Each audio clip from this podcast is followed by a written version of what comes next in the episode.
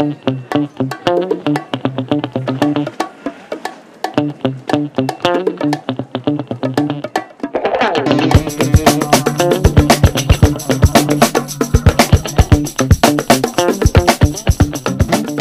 veces creemos que ya se ha hecho todo, que salvo avances de la ciencia, poco o casi nada puede sorprendernos. Quizás por eso llevamos bastantes años hablando de la crisis de las salas de cine, teatro y espectáculos en general. Decimos que el problema es el precio, y en parte lo es, pero también tenemos que reconocer que los tiempos cambian y aparecen otras formas de ocio y de consumo. Esto me recuerda un poco a cuando me explicaron el Renacimiento en el colegio, cuando nos decían que Miguel Ángel, Brunelleschi y otros tantos se inspiraron en la belleza de lo clásico de Grecia y Roma para más de un siglo después reinventarlo a su tiempo el renacer de un arte que podían haberlo llamado copia o plagio, pero que en realidad es uno de los más importantes de la historia. Y es que, al final, aunque todo esté inventado, siempre hay manera de colocarlo en el contexto y época actual, de manera que se adapte, no chirríe e incluso se mejore. Si nos paramos a pensar, la historia de la humanidad en todas sus vertientes, científicas, humanísticas o artísticas, siempre se han regido por inventarlo o descubrirlo, recuperarlo y adaptarlo. Y eso es lo que ha ocurrido este verano en las salas de cine de todo el mundo. Nos han presentado un juguete de más de 100 años de vida al que todos conocemos por transmitir un mensaje machista y cosificado sobre la mujer y se ha colado en nuestras pantallas para darnos el mayor meeting sobre igualdad entre mujeres y hombres de la historia. Barbie ha llegado al siglo XXI y lo ha hecho por la puerta grande, Hombres y mujeres de todo el mundo y de todas las generaciones se han vestido de rosa y se han concentrado en las salas de cine para conocer el mensaje que les quiere transmitir Barbie después de 10, 20, 30, 40, 50 años y lo hemos gozado, no se ha podido negar. Pero casi en el mismo periodo también se estrenó Oppenheimer, una película que narra la historia del científico y físico que dirigió el proyecto científico que hizo posible la bomba atómica que terminó con la Segunda Guerra Mundial. Dicho así, puede parecer un documental aburrido de una clase de historia de instituto, pero cuando sabes que detrás de eso está Christopher Nolan, sabes que el viaje será especial y merecerá la pena. Y de nuevo lo ha sido, porque las salas han estado a rebosar. Por lo que este verano lo podríamos resumir como pura reinvención, puro renacimiento, puro arte y lo mejor de todo se ha traducido en cifras. ¿Y qué cifras? Obviamente es un alegrón para la industria y para aquellos que queremos seguir disfrutando del cine. Por eso aquí estamos de nuevo amigos en una temporada más de Rayos y Retrócanos con la intención de discutir hasta desgañitarnos sobre cuál consideramos que ha sido la verdadera película del verano. Porque aunque visto lo visto sabemos que da igual llegar al éxito de primero o de último, no hay nada como discutir con dos amigos sobre el tema que más nos gusta. ¡Comenzamos! Bueno, vamos a ver. Aquí tendría que decir algo, Ana, pero evidentemente aquí llega el presentador, la estrella rutilante de este podcast, Ángel Rey. Yo mismo me presento, yo mismo me beso, yo mismo me quiero. Anita, encantado de volver a estar al otro lado del micrófono contigo. Bueno, Ana, ¿cómo estás? Aquí estamos, de regreso. ¿eh? Después de que alguien usurpara mi sitio. Es verdad. no autorizada. Es verdad. Esto ha sido un motín en toda regla.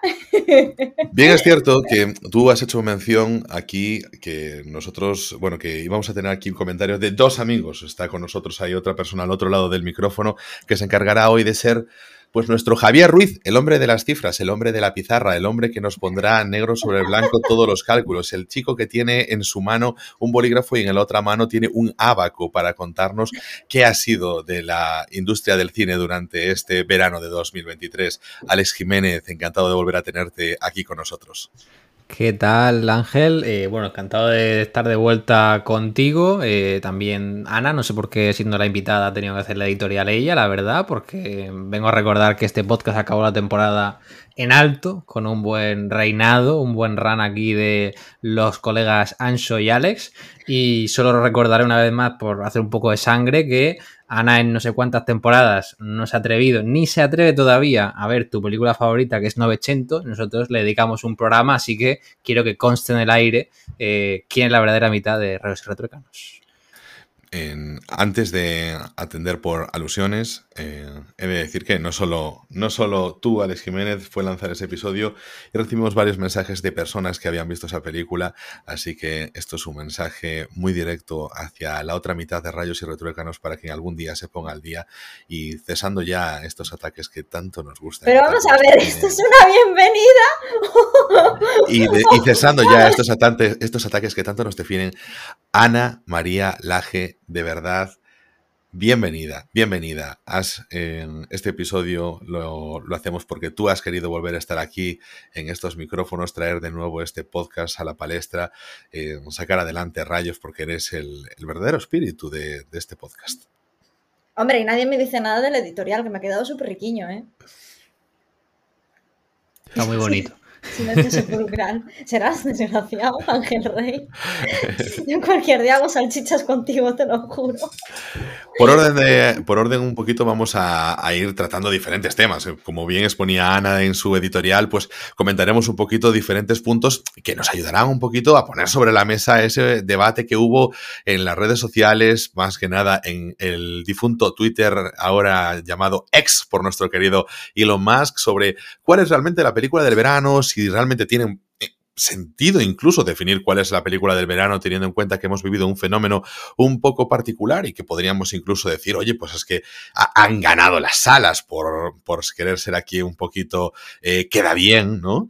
Y, hablar un poquito también sobre la situación de la industria del cine, pero del cine de las salas, más allá del streaming, que todos ya vivimos con tantísima naturalidad que lo normal hace unos años hubiese sido hacer episodios sobre la situación de las plataformas como algo que irrumpe, etcétera, y ahora, sin embargo, tenemos que coger eh, estos templos ¿no? de la cinematografía y decir, bueno, vamos a hacer un poquito de evaluación sobre cuál es su estado de salud o de falta de salud, porque es como que tenemos que mirarlos con lupa, no vaya a ser que cuando nos despistemos ya no estén allí. Y como decía, para eso tenemos aquí un poquito también a Alex Jiménez, que desde que se ha metido dentro del mundo del cine está siempre pendiente de las cifras, de qué ha recaudado cada película, porque le encanta ser el insider de este tipo de publicaciones. Me gusta, me gusta la industria, no lo voy a negar. Así que, por hacer un poco de repaso, ¿no? O sea, el resumen sería, ha ido muy bien, podemos decirlo, pero yo creo que puesto en cifras eh, bastante potente, así que vamos a comentarlas un poco. Hablamos de cifras a fecha del domingo pasado, que son las últimas que tenemos actualizadas en taquilla internacional, y obviamente con cifras sin ajustar la inflación, porque bueno, si nos metiramos a comparar películas de periodos históricos diferentes, pues es una cosa bastante compleja.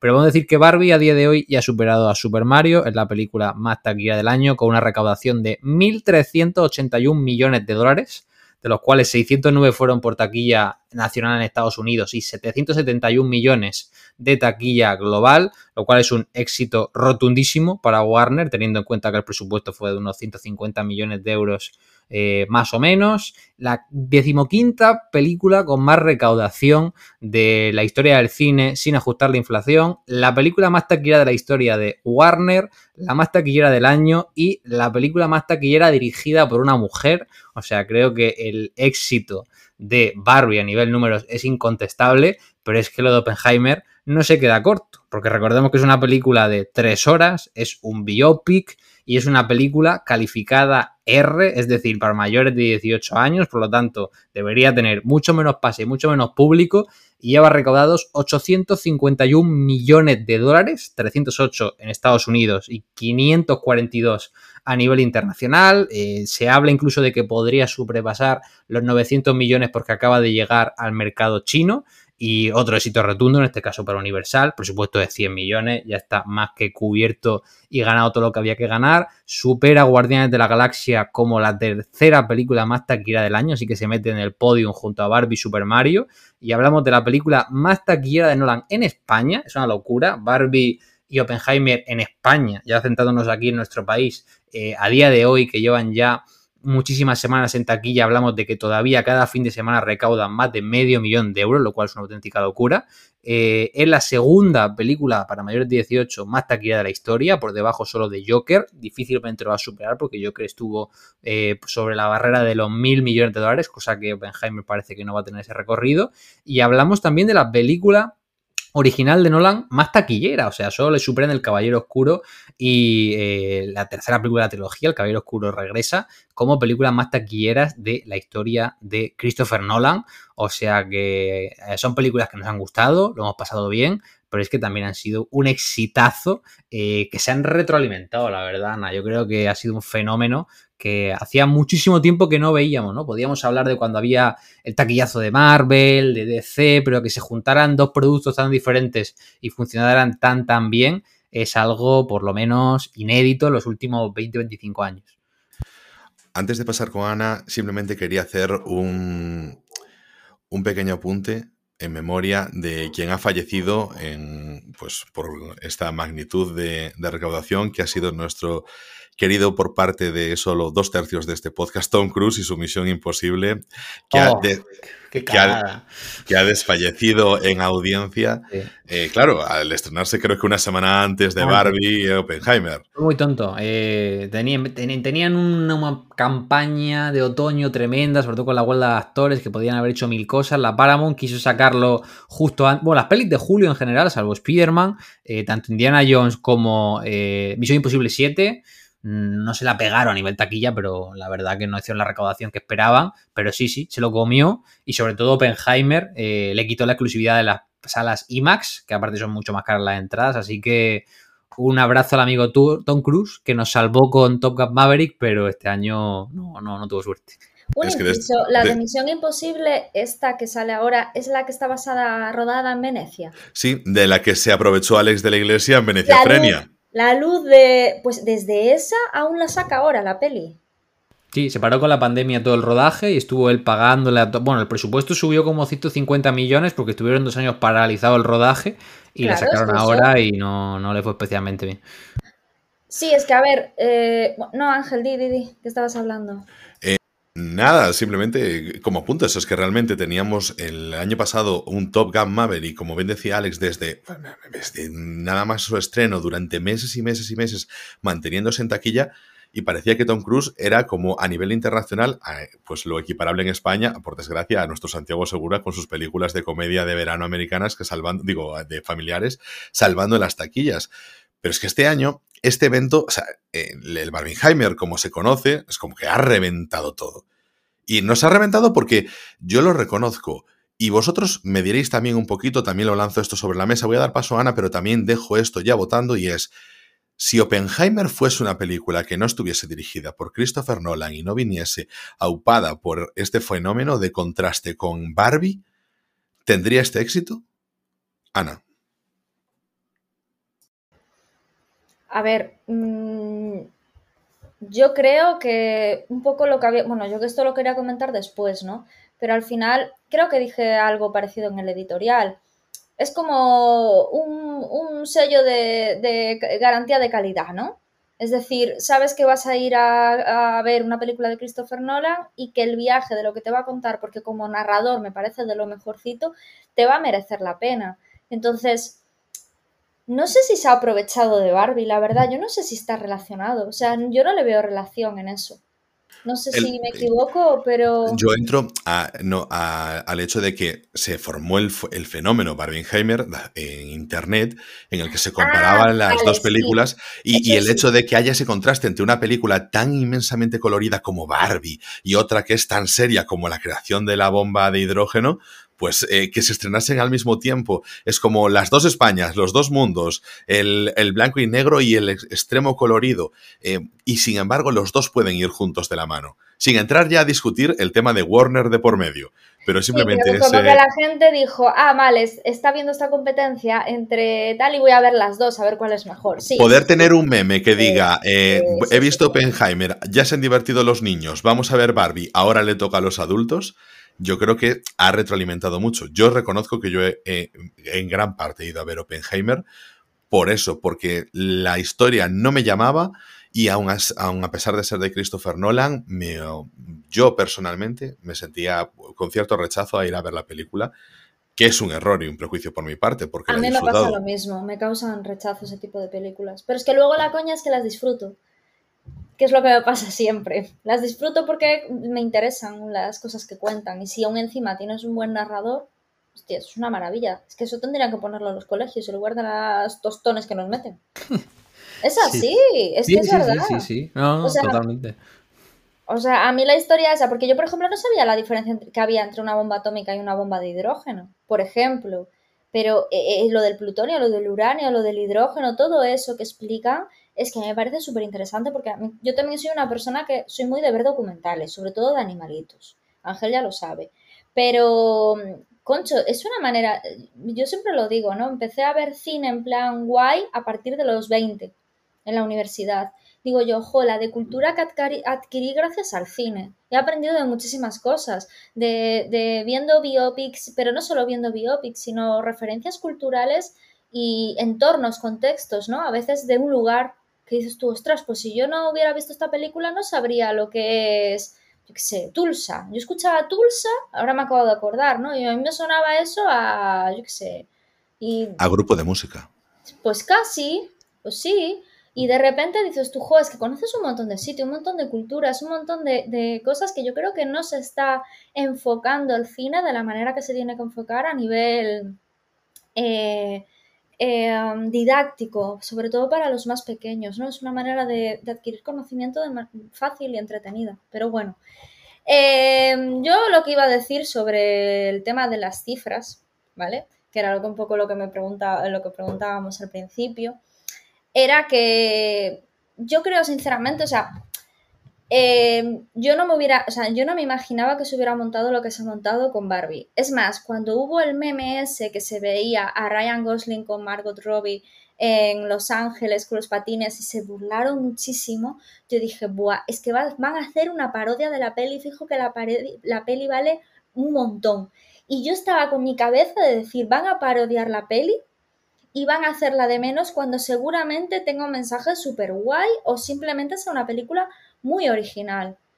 Y me llamó muchísimo la atención cómo la gente de esas burlas por internet, de ese tal, de ese cual, le dio la vuelta completamente. Y volviendo al tema de Tom Cruise que estabais comentando, es que justo creo que antes de ayer o hace cuatro días o tres días, estuve leyendo una entrevista de Tom Cruise que le preguntaban, oye, el batacazo que te has metido en taquilla, tal, menuda leche, tal, no sé qué. Y decía él, no, pero ¿sabes qué pasa? Que Tom, o sea, que el propio Tom Cruise lo dijo, que sabéis que es una persona que yo no soporto, pero me parece que estas declaraciones no sé si son políticamente correctas o realmente lo, piensa. Pero dijo, eh, es que llevamos muchos éxitos encima. Llevamos encima el año pasado con lo que lo petó muchísimo con Top Gun Maverick, que fue un exitazo. Y dijo, es que me fui a ver dos veces la película de Barbie, no hablo de Oppenheimer, habló solamente de, de Barbie. Y me, es que me alegro tantísimo porque es que me pareció una maravilla de película una maravilla, o sea, y lo reconoció y, habló muy bien de ella, ¿no? Y sí que es cierto un poco lo que decía Ángel, ¿no? El tema de que eh, Oppenheimer sí que se ha beneficiado de, de esa guerra que se montó, estoy convencida. También te digo, por lo que he estado viendo, hay bastante diferencia entre una y otra, es decir, que al principio fueron muy igualadas, pero como que Barbie se ha desbancado bastante. Bueno, ciertamente nunca fueron igualadas, ¿eh? O sea, Barbie, eh, por el hecho de que sea una película para mayores de 13 años y Oppenheimer una película para mayores de 18, y sobre todo ya con una película de 120 y una película de 180 minutos, eh, ya fueron bastante significativas las diferencias. Eh, yo, Barbie, sí que me esperaba que fuera a funcionar bien, no tan bien. Yo creo que, bueno, nadie se, espera- esperaba que fuera a funcionar tan bien a nivel de ser la película más taquillera del año. Pero en el caso de, de Oppenheimer, que comentaba Ángel, que si esta película, por ejemplo, no hubiera sido una peli de, de Nolan y tal, la gente hubiera ido tanto al cine, yo creo que no. Yo creo que el que eh, lleva a las salas a ver una película eh, sobre la Segunda Guerra Mundial, sobre la figura de Oppenheimer, en Nolan, 100%, no- no- Nolan ya autor por completo, porque ya no te interesa tanto el qué, que lo puedes ver en muchos documentales, puedes leerte la propia biografía de Oppenheimer, sino querías ver el cómo, es decir, que, cómo lo, me lo va a contar, qué va a hacer, qué, cómo va a ser toda la narrativa cinematográfica que me presente. Pero igualmente yo tampoco pensaba que fuera a ser tan tan buena taquilla.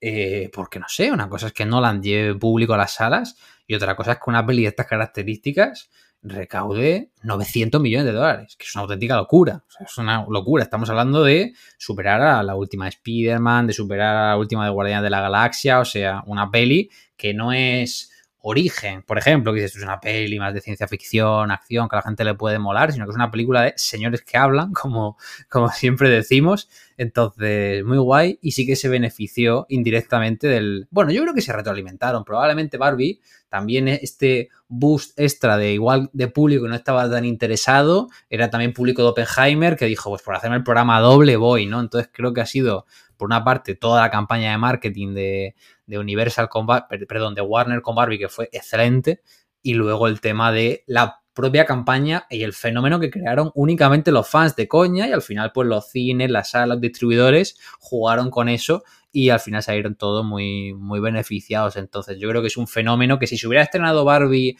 en Navidades y Oppenheimer en agosto, igual hubieran hecho Barbie 800 millones y Oppenheimer 600, aquí haciendo una eh, especulación bastante rápida, pero no creo que hubieran funcionado tan, tan bien en taquilla con un mantenimiento tan bueno como estamos viendo. Entraremos en las dos películas un poquito más tarde, pero sin embargo este conflicto de, de, ambas me interesa porque realmente, o sea, ha permitido, como dice Alex, que se haya retroalimentado, que haya un público compartido que ha ido entre una y otra. Yo, por ejemplo, soy más público Barbie, algo que ya he manifestado dentro de este mismo podcast, y he ido a Oppenheimer, pues porque ha sido parte de este meme, ni siquiera por ser Christopher Nolan, insisto, o sea, hasta me he mantenido un poco al margen de eso. Pero... Yo, yo tengo que reconocer un poco que ya sabes que soy en eso muy parecido a ti, opino lo mismo y que después de Tenet, que a mí me horrorizó esa película, es como que iba con esta como con pies de plomo, ¿sabes? Dije, ¡uh! Y... Yo, yo, iba con miedo, ¿eh? Porque dije, joder, a mí me gusta Christopher Nolan cuando juega con la ciencia ficción y es como, no sé si me va a interesar aquí un biopic de tres horas, ¿sabes? luego ya cuando ves la película y ves que no tiene un ritmazo de la hostia, siendo tres horas, dices, wow. Pero yo de primeras también era bastante escéptico a, a ver la peli. Yo le doy mucho mérito a Oppenheimer porque creo que no es una película para todo el mundo. O sea, todo el mundo puede entrar en ella, pero desde luego no, no es para todos los públicos y, y, es lógico también, o sea, el enfoque. Y sin embargo, Barbie es más amable y puede entrar mucho mejor. Al margen de eso. O sea, nos encontramos con productos Vamos a hacer aquí un poquito la apreciación, a ver qué, qué, me opináis vosotros también. Entre comillas originales. Bien es cierto que tenemos franquicia, como es Mario, que lo comentábamos antes, que es un producto Nintendo, pero no tiene un historial de películas de cine más allá de alguna excepción, eh, igual no reseñable o sí reseñable, de hace muchos años. Barbie tampoco lo tiene más allá de las películas de animación, a pesar de ser una franquicia con sus muñecos, con su merchandising, etcétera. Que alguien me perdone si muñecos le parece ofensivo para definir eh, los productos de Barbie. Y, lo, y Oppenheimer, bien es cierto que tiene su basado en un libro, es un biopic, etcétera, pero creo que no tiene ni punto de comparación con otras obras que han sido pues los grandes taquillazos de los últimos años, que como decíamos eso, pues unos Spider-Man, unos Guardianes de las Galaxias, Marvel ahí siempre encima, unos Jurassic, unos Star Wars, las grandes sagas y grandes franquicias del cine. Porque estas, bien es cierto que tienen otros respaldos, pero el cine normalmente está dominado ya por sagas. También es cierto que en algún momento se tiene que iniciar. Es decir, Avatar es un éxito, pero cuando Avatar entra en 2009 tampoco está respaldada. Aparece normalmente algo que distorsiona un poco esa taquilla, que a lo mejor se puede poner en el puesto 1, 2 o 3 de las más taquilleras del año, pero normalmente sigue estando acompañada de otras películas franquicia que, bueno, pues son las que realmente hacen ese grueso de la taquilla, aunque sea en su conjunto. Y en este caso, no son productos originales, pero para el cine, en mi opinión, sí lo son. Ana. A ver, yo la verdad mmm, he estado viendo sobre este tema bastante porque es una cosa que me ha llamado muchísimo la atención, porque realmente no me lo esperaba. O sea, ya sé que llevo viendo cine muchísimas veces, mucho tiempo y tal y cual, y que sé más o menos cómo va la taquilla, pero es algo que cuando me he puesto a ver los últimos años, es que me ha llamado mucho la atención, porque incluso eh, hay un, bueno, lo comentaba antes eh, Alex cuando hablaba del tema de tener en cuenta la inflación, ¿no? Si tú pones las películas más taquilleras teniendo en cuenta la inflación, la película más taquillera es lo que el viento se llevó. O sea, que es una película, bueno, pues eh, original, distinta, tal, pero es que luego hay muchas de las películas que aparecen que son las que ahora mismo se siguen haciendo sagas. Entonces, a mí me, resultó muy, muy extraño. O sea, no, no me esperaba. Yo me esperaba que hubiera sagas y tal y que cual, pero que por el medio hubiera alguna película. Y otra cosa que me llamó la atención de este tema, de, de la recaudación de pelis, de las más taquilleras durante todos los años, es que en medio de Spider-Man, de Godzilla, de Jurassic Park, del remake del Rey León, del remake de Mario Bros, ¿no? Como es este año, etcétera, etcétera, etcétera, hay pelis chinas. Pero pelis chinas que yo no había visto en mi vida. No sé si os habíais fijado o no. Claro, porque normalmente los top 10 que se suelen hacer de pelis solo tienen en cuenta cine, industria, cine de Hollywood, que pasa por Hollywood, pero la taquilla china y sobre todo la taquilla india eh, son otro monstruo porque estamos hablando de países con miles de millones de, de, habitantes. Entonces queda un poco fuera del discurso general porque son productos que normalmente se quedan solo en mercado doméstico y hacen cifras millonarias. Es que yo aluciné, porque he visto películas ahí en medio de esas listas que he dicho, ostras, qué buena pinta tiene esto y no ha llegado, ¿sabes? O sea, a mí me, ha llamado mucho la atención y mm, vuelve a lo mismo, porque, joder, al final yo creo que el efecto este serie de televisión que hubo cuando, pues hace 10 años, ¿no? Cuando empezó con el tema de las series de HBO y todo el rollo, que fue cuando tuvo bastante auge, yo creo que, yo creo que está relacionado con que cogemos cariño a los personajes y que al final hacer una adaptación del libro, de una novela que te has leído, de algo que es más fácil de entrar porque ya conoces, eh, al final el cine, y cuando, sobre todo cuando vas al cine en sala, es una manera también de evadirte, ¿no? Por eso yo creo que eh, lo que explicaste antes, Ángel, de que Oppenheimer no es una película para todo el mundo. Eh, mi pareja, que es súper friki de la física, de la química, siempre está viendo cosas, vídeos sobre esas cosas le gusta mucho el, físico este, el Santa... que nos lo mandaste tú, Alex, que es eh, Santa Oroya. Sí, no, recuerdo el nombre ahora, pero es, bueno, es un físico canario muy famoso. Exactamente, no me sale ahora exactamente el tal. Y ve un montón de vídeos sobre él. Y estaba todo ilusionado con ver la película y no entró. No entró a la peli, ¿no? Y, y me, llamó, me llamó, la verdad, bastante la atención. Y pues yo creo que pasa eso que eh, eh, Oppenheimer es cine, que no es para todo el mundo, pero al final cuando haces este tipo de sagas como Venom, como Fast and Furious, como tal, es una manera de irte a una sala, ya conoces, ya sabes, es simplemente dame más, dame más y, y, y venga, no tengo mucho que pensar, no tengo mucho que tal. Eso no quita que no sea una buena película, porque estamos hablando siempre de que es que eh, eso de ser el snob, eh, el snob que dice que hay que ver eh, una peli de Tarkovsky para decir que estás viendo buen cine. Pues no, o sea, tiene también calidad, pero sí que es cierto que yo creo que la, la atención no es la misma, ¿no? Y yo creo que es necesario también hacer esto y al final los números hablan y hay que exigir que este tipo de películas se hagan bien. Me voy a meter de por medio antes de, que entre Alex, que lo veía muy encendido, pero es que sí que quiero hacer un pequeño apunte. Hace poco comenté contigo, Alex, eh, cómo eh, nuevos productos, por ejemplo, que entran en filming, y yo decía, esto es una película y resulta que es una serie. Estamos ya demasiado acostumbrados al tema de series. Las, eh, hace poco también leí un artículo sobre el consumo de series, no el visionado sino ya podemos empezar a hablar de un cambio de concepto sobre cómo nos acercamos, nuestra aproximación a las series, como el mismo también se puede y se está hablando este año debido a esta gran burbuja que estamos viviendo de los festivales. Elementos de consumo, no elementos de disfruto, es como que estamos separándolo un poquito de la propia mm, identidad de esos productos a ser considerados como parte de nuestra socialización, nuestra parte de unas dinámicas y simplemente eso, un objeto más. Antes te podía gustar una ropa, una prenda, etcétera, muy concreta, pero ahora simplemente eh, usas una prenda porque es de temporada, ¿no? Por decirlo de alguna forma, y entran en otras dinámicas diferentes a la propia calidad del propio producto o a propio, al propio buen gusto del propio producto. Y yo hago un apunte antes de dejarte pasar sobre esto. Ana, yo creo que ese efecto serie. Eh, tienes mucha razón, estamos muy acostumbrados a poder ponernos series porque tenemos esa familiaridad. Alex y yo hemos hecho un episodio, por cierto, recomendamos de Comfort eh, TV sobre las series que nos hacen sentir bien y que nos las podemos poner sin más y que, oye, pues te sientes agradable porque ya conoces la dinámica y no tienes que meterte de lleno en algo nuevo y, y aunque duren muchísimo más porque son muchos más capítulos que una película de una hora y media, parece que se nos resulta más accesible. Pero es como una especie, en mi opinión, de sustitución de lo que antes teníamos cuando las series no tenían este tirón, de simplemente el vendernos que esta película es interesante porque sale, por ejemplo, Bruce Willis. Nos vamos, por ejemplo, eh, Armageddon es una de las películas, si no la más taquillera de su año, de las más taquilleras en su momento, ¿no? En, en, cuando se estrenó, que fue el mismo año de Salvar al Soldado Ryan. Bueno, pues todas estas son películas protagonizadas por gente que tenía mucha fama y antes se tiraba mucho de las caras en el cine. Vamos a ver la nueva película de Tom Hanks, la nueva película de Bruce Willis, vamos a ver la nueva película de quien sea, de Morgan Freeman, porque los tenemos referenciados. Y ahora es, ya conocemos mucho más allá de esa persona, ya somos familiarizados con las dinámicas que tienen los propios personajes.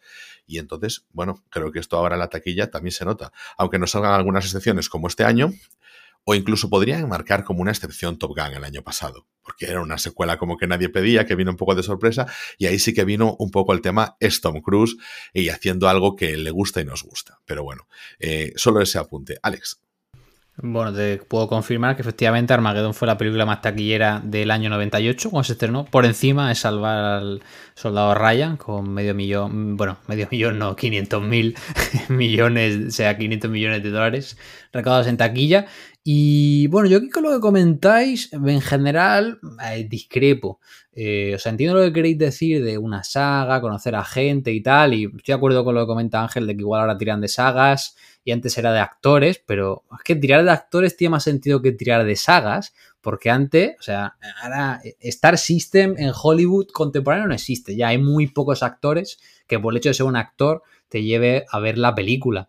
Y yo creo que eso es un problema. Y yo creo que eso es un signo de, de, la decadencia, podemos decir, aunque sea a nivel económico, a nivel estructural, de la industria cinematográfica, porque tiene todo el sentido del mundo que en una, en una profesión como es el cine, eh, los estudios se peleen por los mejores actores y a fin de cuentas tú quieras ver a ese actor en una historia, de forma que tú vayas a ver películas completamente distintas solo porque le están diciendo, bueno, sale este reparto, este reparto está muy bien. Eh, yo con el tema de las secuelas, sí, obviamente hay algunas que están bien, franquicias que están mal, pero yo creo que al final estamos cayendo en que el producto, independientemente de que luego nos guste más o menos, vaya a perder de, forma irremediable calidad, originalidad sobre todo, porque una cosa es que haya secuelas, porque ha habido siempre, pero otra cosa es que el top 10 de la taquilla eh, ocho de ellas sean secuelas o parte de una franquicia. Yo creo que eso sí es un problema, porque al final estás agotándolo todo. Y el chicle de los superhéroes, como pasó con el chicle de los westerns o de los musicales o del cine negro, no le tiene que, no le van a, no le quedan 10 años. Yo creo que le van a quedar menos. Entonces, la gente sí que está cómoda viendo estos personajes, pero cada vez está menos cómoda. O sea, cada vez le interesa menos, porque una cosa son cuatro o cinco secuelas y otra cosa es que todos lo sean. O sea, el ejemplo más claro es que el top 10 de este año fuera de Mario, Barbie, Oppenheimer y Elemental, que son cuatro títulos originales. El resto son Guardianes de la Galaxia 3, Fast and Furious 10, Spider-Man Across the Spider-Verse 2, el remake de live action de La Sirenita, Misión Imposible parte 7 y eh, Ant-Man Quantum Manía, que es dentro de la franquicia Marvel. Entonces, no sé, nos vamos al año 80, por ejemplo, al año 82, que hablamos de los años 80, que también había secuelas y tal, y en el top 10, salvo Rocky 3 y Star Trek 2, las otras 8 películas eran películas originales, ya fueran adaptaciones de un libro, ya fueran lo que sea. Entonces, eh, yo no voy a celebrar nunca que el 80% de la taquilla se mueva en, torno a franquicias o actores, ni creo que lo hagan los estudios porque estamos familiarizados por ello. Yo creo que lo hacen simplemente porque hay una crisis a nivel creativo y saben que apostando al caballo ganador pues van a tirar para adelante, pero no sé, ojalá fuera al revés, ojalá fueran tres secuelas en el top 10 y el resto fueran ideas más o menos originales como Barbie, Oppenheimer o, o Super Mario, que vienen de IPs, vienen de libros, pero sí que son cosas que se han hecho pues toda la vida. Te voy a hacer un apuntito más sobre lo que dices. Solo el hecho de mencionar una película cuyo número sea el 10 como Fast 10, hace unos años sería como la secuela ya, bueno, esto ya han estirado el chicle de más, etcétera, y sin embargo, pues estamos en un 2023 donde secuela en un top de ingresos. Yo creo que ahí sí que funciona, o sea, ese efecto tirón y familiaridad también influye en otra cosa el público que se pueda llevar a ver esas salas solo va a ver ese tipo de películas, porque ya se ha acostumbrado a ver series. Y si no, de otra forma, no iría al cine. Y yo creo que eso también está ahí. Pero eso es mentira, porque la película más, estamos hablando de Oppenheimer y de Barbie, que reivindica que la gente quiere ver otra cosa. O sea, estamos hablando ahora de que la gente va por, por, secuelas y realmente lo que ha hecho que la gente se movilice y tenga ganas de ir al cine y que gracias al efecto de Barbenheimer, la gente se está reteniendo el público en las salas es ver títulos que no, hay, no, hay, películas buenas originales el resto del año. Yo creo que este es un fenómeno muy puntual.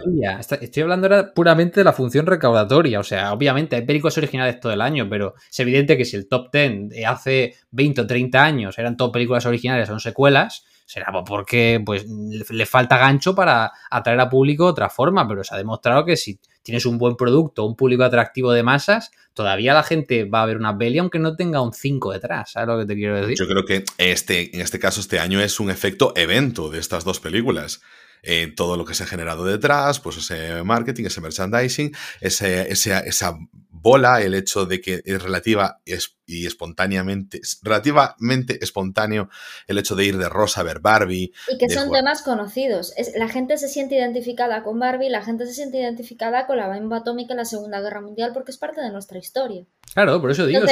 yo lo que, pero eh, yo lo que creo es que no hay una, no hay una eh, crisis creativa porque hay muy buenas películas alternativas. El problema es que Claro, hablo a nivel Hollywood, quiero decir, a nivel de, de mayors, claro. No, pero es que el problema es que esas películas mm, a la gente no les gusta, porque, por ejemplo, eh, yo esta semana que tuve un poquito de tiempo y despejé la cabeza, aproveché para ver algunas películas que tenía pendientes de 2022. Dijimos cuando preparamos los Goya, que aparte lo hice contigo y con Pablo, la gala, que, para mí ha sido uno de los mejores años del cine, pero es que no lo digo yo, es que lo dice muchísima gente en cuanto a calidad de películas. Yo decía, el otro día vi una película que me encantó, yo decía, pero ¿por qué no se habla de esta película? ¿Por qué la gente no ha ido a verla?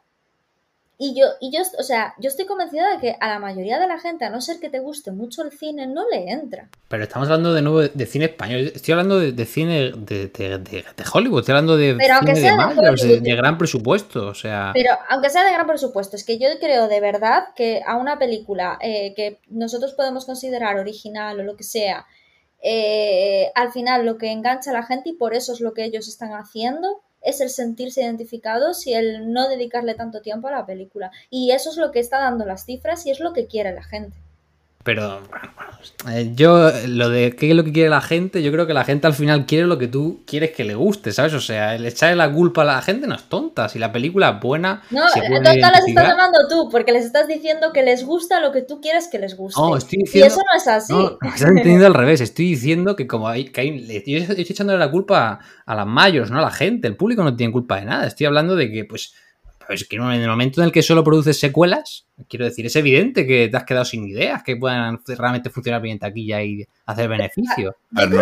obviamente el cine es una industria y tenemos una parte de público que es el público que le gusta el cine y otra parte de público que solo va por cierto tipo de cosas y que ese tipo de público que es o sea, está el cautivo, que es el habitual, que va porque le gusta el cine y quiere ver cosas diferentes, y luego tenemos este otro público que intentamos traer de vuelta a las salas. Pero estas franquicias estas. Pero yo creo que no me estoy entendiendo. No digo que la gente, quiero decir, que la gente vaya a ver la última peli sueca o que vaya a ver cine independiente que trae contracorriente. Estoy hablando de que una gran o sea, una gran productora, eh, una distribuidora, meta pasta en una historia que esté guay. O sea, la última vez que tres películas que no eran sagas, o sea, o eran la primera película de una saga, fueron top 3 en taquilla, fue en 2001. Y no era en 2001 porque a la gente le gustara ver eh, cine sueco, eran Harry Potter y la Piedra Filosofal, La Comunidad del Anillo y Monstruo S.A., que son películas divertidas, buenas, bien hechas, de gran estudio. Entonces, no estoy pidiendo que, eh, yo qué sé, la para. Y, si, me apuras, por ahí también creo que estaba Rec. Estaba Shrek en el número 4, claro. Y en, el año 82 el, número, el top 3 eran E.T., Tutsi y, Rambo, acorralado. Entonces... Yo es lo que os decía antes. Yo lo que opino es que la, ahora tenemos un ritmo, una vorágine de vida que antes no había. Antes al final, y eso es así. O sea, a, a mí que me llevaba al cine de pequeña era mi madre porque tenía tiempo de coger, llevarme al cine y ver la última película que salía de Disney. Pero hoy la peña, normalmente en las casas se trabajan los dos y hay un eh, eh, calendario en la nevera para cuadrar absolutamente cada uno de los tiempos de los miembros de la familia. Entonces yo creo que cuando van al cine no quieren ver la última de Disney, porque antes nos comíamos la última de Disney o la última de Universal o la última que está de moda porque hay que verla. Hoy no, hoy lo que quieren ir es, a ver, vamos una vez a la semana, donde encima está carísimo el cine, y ver una cosa que despeje la cabeza y que me sea fácil. Y yo creo que al final el consumo ha cambiado porque también nuestras vidas y nuestra forma de consumir, nuestra forma de relacionarnos en familia ha cambiado. Y yo creo que está relacionado con eso. Yo creo que tenemos ahí el debate sobre la mesa. Realmente mmm, creo que tenemos varios factores sobre el tipo de público que va, qué es lo que quiere cada uno, etcétera. Pero aquí hay dos cosas que son fundamentales. Este año hay tres películas que lo han petado mucho. Una de ellas, o sea, dos de ellas han sido por un efecto eh, inesperado para todos, que nos ha alegrado porque tres personas que nos gusta ver las salas llenas, que funcionen las cosas muy bien. Muy diferentes, pero que se han comparado mucho. Y por un lado tenemos eso, como decíamos antes, Barbie, una película colorida, una película de una crítica al patriarcado en formato de comedia, con Margot Robbie, Ryan Gosling haciendo unos papeles satíricos que ha enganchado a medio mundo con sus críticas, como a lo mejor o como película sosa, como eh, ahora escucho mucho la de es el lavado de cara de Mattel, es que te la quieren colar. Y yo, bueno, en mi opinión personal es como me parece irrelevante poner esa, e, eso por encima de, la, de, lo que es la película y lo que significa. Y luego tenemos por otro lado Oppenheimer como una película con una gran calidad de dirección que, que gana mucho cada vez que piensas sobre ella. Entonces, hablemos un poquito de Barbie. A ver, que hemos visto los tres Barbie y ¿Con qué expectativas ibas, Ana? ¿Con qué, es, o sea, ¿Con qué sensación saliste? ¿Te tomaste tu tiempo para ir a verla? Sé que la disfrutaste, sé que te gustó, ¿Qué es lo que destacas tú de la peli? ¿Por qué a la gente le tiene que gustar? ¿Qué es lo que te gustó? ¿Qué es lo que no te gustó? Háblanos de tu opinión de Barbie. A ver, yo no vi nada sobre Barbie, porque yo no quería que nada, nada me creara falsas expectativas. Entonces yo, después de haber visto, ya hablé antes de esto, los memes que se hicieron sobre la escena de Los Ángeles patinando, dije yo, madre, esto va a ser una parodia, una parodia que la gente en plan sin entrar en el asunto, tal, en fin. Cuando de repente eh, entro en la peli y yo iba un poco... Mm, y veo que, o sea, esa, esa magia, esas luces, ese colorido, toda esa fantasía pura que no me podía esperar nada de lo que estaba pasando. O sea, yo no me esperaba, porque no vi ni el tráiler. O sea, es que yo decía, es que en mi cabeza no me podía imaginar que esto fuera a pasar. Es una cosa que a los que vemos mucho cine, bueno, yo creo que en cualquier profesión, sea, eh, eh, al final o en cualquier hobby que tengas, ¿no? Al final si, si mamas mucho, pues llega un momento que las cosas te sorprenden cada vez menos. Entonces, ese nivel de sorpresa, de, de no esperarme las cosas, para mí ha sido de sobresaliente sido sobresaliente porque es eso, o sea, eh, el cine ya es una industria que tiene muchísimos años y que es más difícil que, que algo te, pueda llamar la atención. Y luego, em, Greta Gerwig es una directora, guionista que a mí siempre, siempre, siempre me, merece la pena ver, aunque me guste más o menos sus trabajos, porque siempre eh, tiene como un compromiso social con todo lo que hace. Que yo creo que lo que hablaba antes del tema didáctico, yo creo que ahora que está todo hecho, el renacimiento que tenemos que hacer en cuanto al cine es un poco quizás eh, volverlo, eh, implicar lo que yo cuando hago los podcasts siempre veo como esa cosa terapéutica de las películas o esa parte didáctica o esa parte de lo que me aporta, lo que no me aporta, porque yo creo que ahí es donde está eh, el futuro de que se mantenga el cine, ¿no? De, que se convierta en algo que nos acompaña en nuestra vida como nos acompaña el teléfono móvil. No tanto, ¿no? Pero sí que buscarle ese, ese valor añadido. Entonces, ese mensaje que dio me parece que lo dio de una manera súper original. ¿Cuál es para mí la parte mala de, Barbie? Que ahí es donde creo que hay un fallo narrativo bastante tocho. Eh, que Ángel, bueno, dice que le pasó lo contrario, ¿no? A mí la primera hora fue en plan, guau, guau, guau, un viaje de la leche, y de repente llega a la mitad, y al llegar a la mitad, que es cuando empieza con el mensaje más reivindicativo, fue como. ¿Sabes? Como, llegó un momento que dije yo, te estás pasando, ya te estás pasando un poquito, como que ya lo estás repitiendo demasiado, como tal, y luego enderezó timón. Entonces hubo ahí a mitad de película un momento en el que se me hizo un poquito, como unos 15-20 minutos que se me hicieron durillos y luego para mí recuperó el timón y luego ya hacia arriba, hacia arriba, hacia arriba, hacia arriba. Pero para mí, yo me quedo con esa sensación de la primera hora que es maravillosa. No voy a decir nada de Margot Robbie y de Ryan Gosling porque es que son dos actores que están siempre bien, o sea, es como una Charlize Theron, o sea, yo creo que hay determinados actores que son garantía de calidad y, es que lo hicieron súper bien los dos. Y aparte Margot Robbie eh, me parece que es muy buena eligiendo sus trabajos. Me parece que para haber entrado tan jovencita en la industria, con el físico que tiene, y aún encima entró en una película de Scorsese, en, Wall Street fue cuando lo petó. Em, ostras, eh, haber cogido su profesión y, haber decidido y haber cogido el toro por los cuernos de la manera que lo ha hecho una chica tan joven, porque sigue siendo súper joven, lo que pasa es que la llevamos viendo ahí mil años, pero es una tía muy joven. Eh, para mí es de alabar. Entonces, de verdad, o sea, es una película que nos ha sorprendido, que es preciosa, que yo creo que cualquier, en cualquier momento estás aburrido, la ves y te lo pasas bien. Y un poco lo que decía, sí que es cierto que se basa en un juguete de antes, pero es completamente original. O sea, quitando que se basa en una película, en un juguete eh, de Barbie, ¿no? Y que saca esa idea, eh, lo que es la historia es una pura fantasía.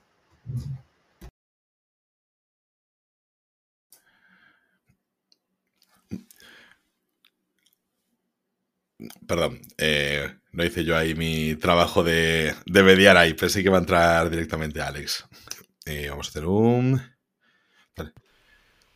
Yo Margot Robbie, realmente, o sea, la tenemos como una chica joven, llevamos, eh, que lleva muy poco tiempo haciendo cosas, es mayor que nosotros, Ana, eso para empezar, eh, ella lleva ahí un buen, una buena plana, ¿eh? Porque lleva haciendo películas, pero un cholón de años. Es que a lo mejor tiene una filmografía mucho más grande que muchos de los actores que pensamos que son ahí ya de toda la puta vida.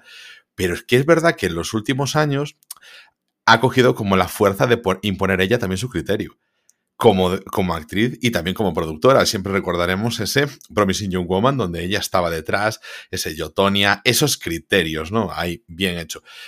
Cuando hablaban sobre hacer Barbie, a mí el hecho de que estuviese Margot Robbie era lo que me dio también la pauta de decir, le pongo mi granito de confianza. Ryan Gosling no, porque nunca lo tengo muy ubicado, ya que no es un actor que le dedique yo mucho tiempo y muchas ganas, pero por ahí eh, con Margot Robbie ya tenía mi, punto de atención porque sí que, bueno, por supuesto Greta, que sabes que tengo, eh, bueno, bastante buen vínculo con alguna de sus películas, al margen de Mujercitas que nunca consigo yo reconciliarme con ellas. De su, de su, marido, que siempre trabaja con su marido, no a Bauman, creo que se llama. Sí, es, es el que escribe todos los guiones que hace.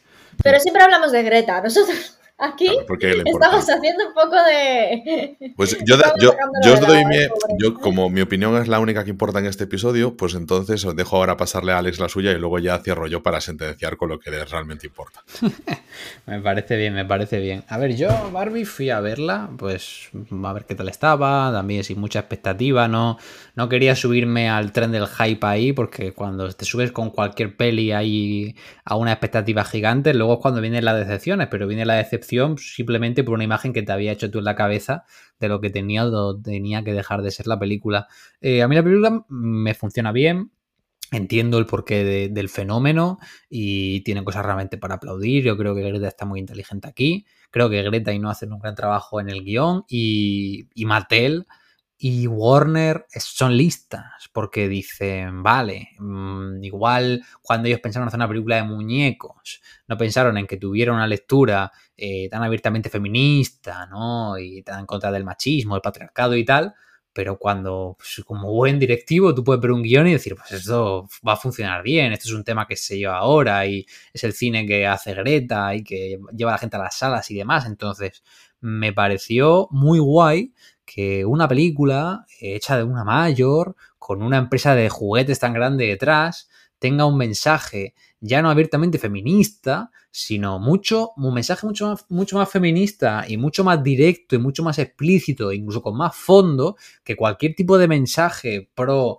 eh, derechos de la mujer o igualdad que puedan habernos metido cualquier película de Disney, por ejemplo, ¿no? Que siempre va a tener mensaje mucho más positivo. Entonces, yo creo que es una cosa que se ha aplaudir y hay mucha gente y la, la maravilla, perdona que te interrumpa, ahora que dices eso, de, haberle dado, o sea, es porque siempre estamos con la guerra de que el feminismo como que ataca al, hombre y darle ese papel y esa presencia a, a, Ken y ese final en el que, en el que precisamente lo que le, dice eh, Barbie a Ken es lo mismo que estamos un poco demandando a las mujeres, ¿no? Cuando le dice Barbie, tienes que ser tú mismo y encontrarte a ti mismo y tienes que ser Ken por ti mismo y ser, ¿sabes? O sea, decir, no, no, es que, que yo quiera ser independiente no significa que, que vaya en contra de los hombres, no, no, te respeto a ti también. Eso está genial. Por eso, entonces creo que tiene ahí un mensaje muy bueno y es una cosa que, que se ha de aplaudir. Había gente que se quejaba, ¿no? Bueno, primero lo que comentabas tú, Ana, de que al final era muy reiterativo con la idea, que decía que el discurso de, de la Ferrara estaba como muy explícito, que no hacía falta. Y yo no creo que sea así, porque yo entiendo, de nuevo, hay público, ¿no? Si tú eres una persona feminista, mucho más leída dentro del movimiento, pues igual lo ves y te parece feminismo 1.1, súper sencillo, súper cutre, pero de nuevo, es una película de gran estudio para el público general que va a ver desde tu primo Juan de treinta y pico palos hasta eh, la Jessie, su hija de seis años. Entonces, se tienen que decir las cosas masticadas y cosas que tú igual das por hecho porque estás deconstruido, porque eres más activo a nivel causas sociales y tal, pues lo tienes más metido, pero son cosas que aunque te cueste creerlo, eh, la mayoría de gente no tiene la cabeza y se las tienes que decir así. Entonces, en ese sentido, me parece una forma muy adecuada de transmitir el mensaje teniendo en cuenta el público que va. Eh, dicho esto, a mí la película me entretiene, no a mí personalmente no me entusiasma, tampoco creo que sea el público objetivo que le tenga que entusiasmar la película, creo que Ken está superlativo, es, es, el meme que se tiene siempre, ¿no? Que una película que reivindica el feminismo al final que se acaba robando eh, la película es, es el hombre, ¿no? Es Ken porque creo que Ryan Gosling tiene un papel genial, es súper divertido, quiere verlo constantemente en pantalla. Y a mí es una peli que me gusta, me causa cierta diversión, en su tramo final ya no me entusiasma tanto y me gusta la lectura feminismo, machismo que hace y tal, pero luego esos trazas un poco más existencialistas, podemos decirle, de Barbie queriendo ser autoconsciente, salir del mundo Barbie, ser una persona, encontrarse y tal en el mundo. Bueno, es una lectura que a mí simplemente, pues, no diré que sea pues, errónea, pero escucha, es, escucha, porque yo, yo pensé lo mismo que estás diciendo tú, y luego llegué a casa y le di una pensada. Y dije yo, jo, es que eso de hacer un pinocho con, Barbie, ¿sabes? De quiero ser un niño de verdad. O sea, me resultó un poco raro. Pero es que claro, luego ya, eh, yo creo que le entendí el mensaje. Eh, no, yo creo que la, la, directora no va por ahí. Cuando termina la película que dice ella, eh, tengo vagina, en plan, soy una persona, eh, yo creo que iba porque las muñecas Barbie no tenían vagina. Entonces es una manera de, pero sí que tenía los pies levantados para que llevara los tacones. Y eh, yo creo que fue una manera de como reivindicar, de que a la mujer se la tiene que expresar realmente como es. Y tenemos vagina y nuestros pies son planos. Entonces, no, fue una manera de llegar a ese mensaje, pero no era que yo me hago humana y dejo de ser Barbie, no, no iba por ahí. Y yo al principio lo entendía así y luego le di la vuelta y yo creo que va un poco más relacionada con lo que estoy diciendo yo, que es una manera de decir, no tío, las mujeres caminamos en plano, vamos en sandalias, como salía ella con las sandalias, y tenemos vagina. Y vamos al ginecólogo. A mí Barbie me funcionó como un tiro. O sea, la primera parte, o sea, me funcionó como un tiro, a lo mejor a partir de los 15 primeros minutos que yo no sabía si iba a entrar o no iba a entrar en el humor que estaba trayéndome. Empecé, os lo juro, con miedo porque yo iba con expectativas y tenía un poco el sentimiento cuando empezó de, uy, no sé si yo eh, este humor es el que me apetece o se me hace un poco cansado, ¿no?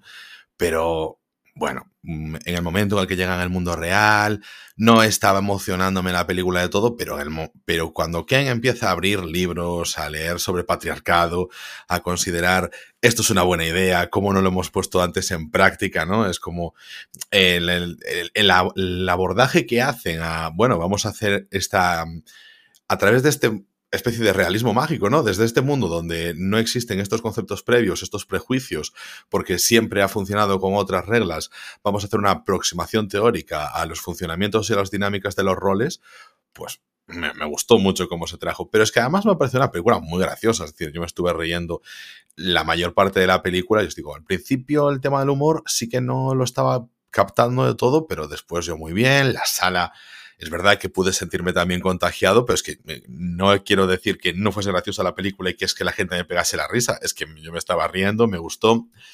Y no sé, creo que encajó bien, tiene un tono que conmigo coincidió genial, con el que me sentí muy, muy cómodo en, el humor, en los chistes, jugaba también con mucha sátira también, muchas referencias muchas referencias a nuestro mundo de Internet, los chistes de explicarte el padrino, es que han sido tan celebrados. Perdonad, algo que queda tan fuerte como cuando Ken eh, empieza a hablar, es que os voy a contar simplemente un pequeño detalle. Hay un momento en el que, además de todo el tema de Ken con los caballos y toda la parafernalia que consideran propia de la masculinidad que tienen que llevar a Barbilandia, hay un, pequeño detalle que dicen es, ¿y por qué tienes esa nevera tan ridículamente pequeña donde no cabe casi nada? Una nevera así tenían en el sitio donde nos venden las palomitas antes de entrar a la sala y el chico con el que yo fui al cine y yo estábamos diciendo, ¡buah! ¿Cómo molaba llevarnos esa neverita y tenerla nosotros? ¿Para qué? Para nada. Simplemente como elemento cultural dentro de ese eh, fardar de la, de la heteronormatividad masculina. Bueno, eh, nos sentimos muy interpelados porque muchas veces hacemos bromas con estos y entonces yo pues eh, la disfruté bastante y luego a mí todo el mamarrecheo me encanta. Entonces pues bueno, siempre eso lo celebro y también por supuesto parte de mi ser es molestar y que una película así que yo sabía que iba a levantar críticas es como que me despertaba también el gusanillo y el gusto. Pero qué crítica. Estás yendo de defensor de, de, las causas perdidas y la película más taquillera del año. O sea, payaso, Angelito, por favor. Er, eres el, eres el fan de, de Marvel diciendo, ¡ay, cuánta gente crítica Marvel y son las siete Por favor, he vuelto a este podcast y nos admiten los insultos. Sí, vamos a ver. sabes, sabes que está. A, ver, perdón, perdón, perdón. Porque haya, cuatro Antonios llorando en Twitter cuando ha recaudado mil millones de dólares, por favor. Pero sí, sí, eso es irrelevante. O sea, vamos a comparar entonces la población mundial con la población que va al cine. ¿Que es eso relevante o no relevante? Por Dios, el, impacto de Barbie a nivel cultural no puede ser más positivo, por favor. Estás quedando una minuta. No, lo que, pasa es que, lo que pasa es que, como siempre estamos hablando de las críticas, son mucho más visibles que las alabanzas, porque realmente esas no se hacen. Y luego también donde se, donde se debaten estas cosas, como decía antes, es en Twitter, donde allí lo que se va es a rajar, porque en Instagram, pues la gente se pone su foto de su outfit de ir a ver Barbie, como hace todo el buen hijo de vecino, y ya está. Y a lo mejor saca su meme de la Moyo Dojo House y se queda tan ancho y, y todos quedamos contentísimos, ¿no? Entonces, yo, Barbie, genial. O sea, para mí, peliculón, lo he disfrutado un montón y me apetece volver a verla. Y tiene una cosa que para mí es una ventaja. Me han gustado los números musicales, teniendo en cuenta que los musicales en el cine son siempre pues una puta mierda. Entonces, pues para mí eso es una, gran ventaja.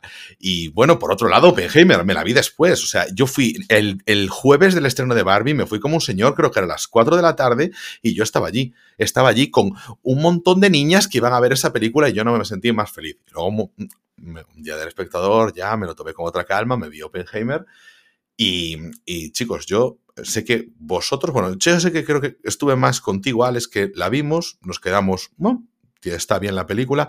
A Ana creo que le gustó más de entrada, pero tú y yo la estuvimos comentando, repensándola un poquito después y a medida que la repensamos, como que ya le fuimos cogiendo ese gusto adquirido, ¿no?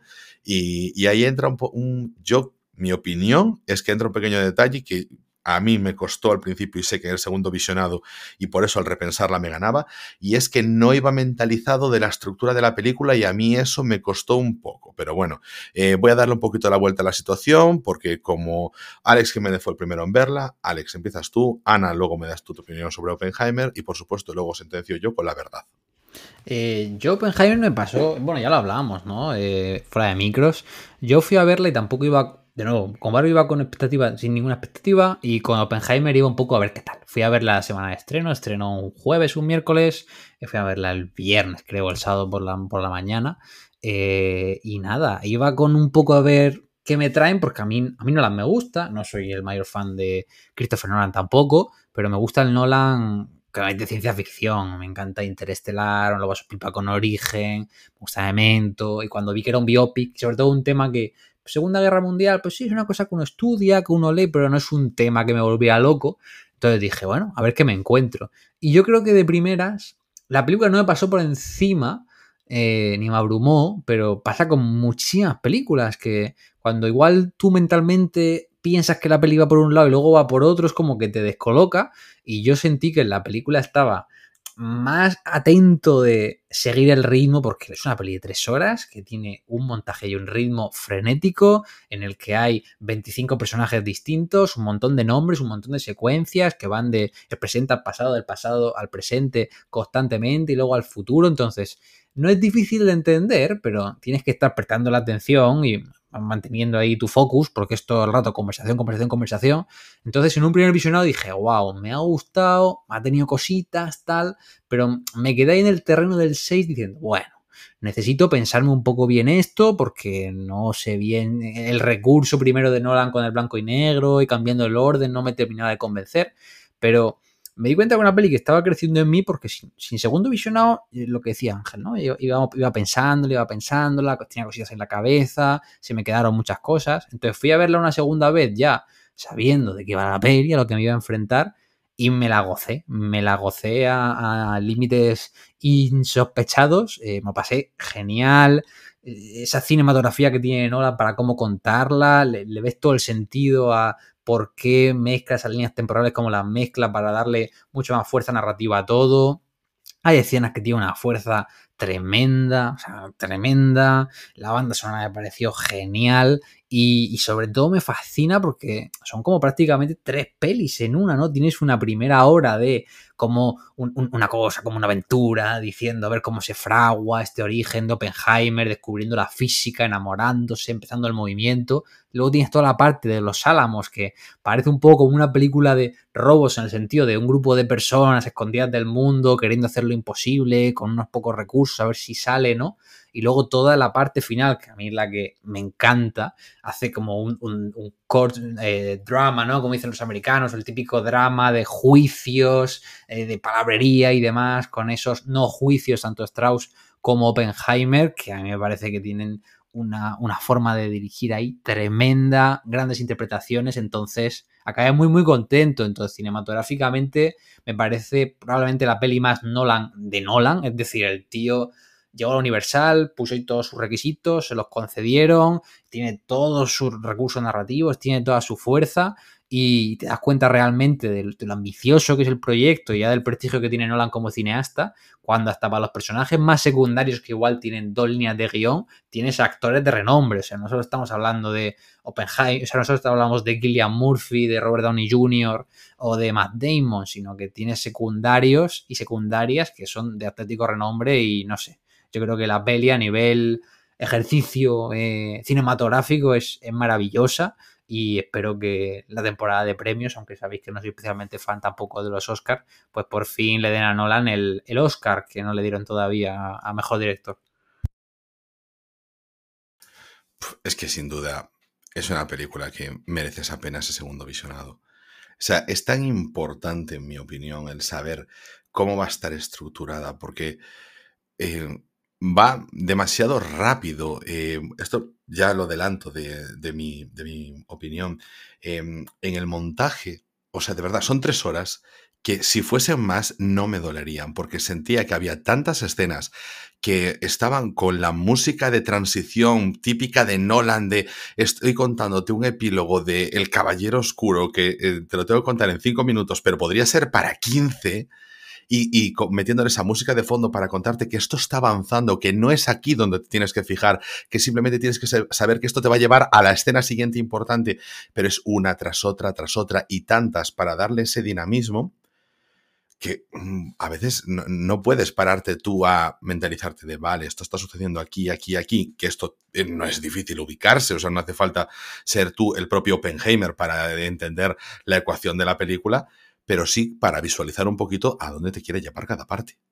Y eso ayuda mucho. Y ese segundo visionado, Oppenheimer gana entero, sobre todo conociendo un poco la situación de los personajes, los actores, y bueno, hablabas de las interpretaciones, no puedo dejar de destacar a Robert Downey Jr.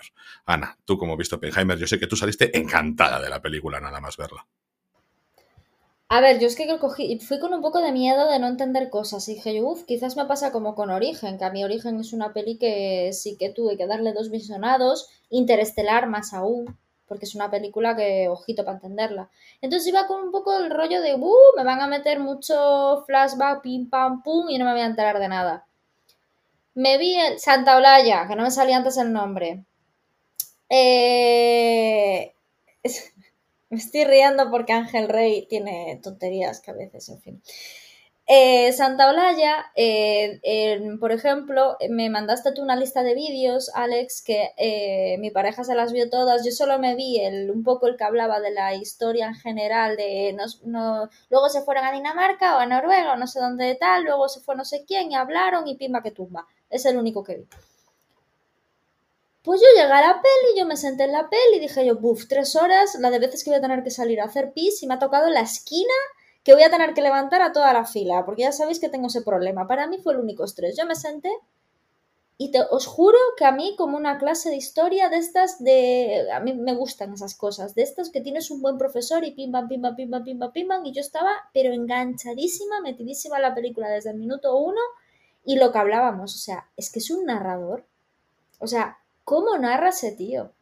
Es que es un narrador tremendo. O sea, a mí, eh, a mí, que, a mí la historia me gusta. Entonces, eh, no me gusta en el cine. No me gusta en el cine porque normalmente son películas como que eh, muy politizadas, eh, que bueno, el americano ya se sabe para dónde tira, eh, me da mucha pereza, ¿no? Pero sí que es cierto que me parece que lo hizo de una manera o sea, lo hizo muy bien. Es que, y luego. Eh, o sea, es que es, es, un inciso muy corto. Yo creo que esta peli la coge cualquier otro director y hace una película diametralmente opuesta a esta y que no creo que, que, resuelvan una cosa tan ambiciosa como la vida de, de un físico tan importante eh, de, de, la forma que, la, que resuelve todo Nolan, la verdad.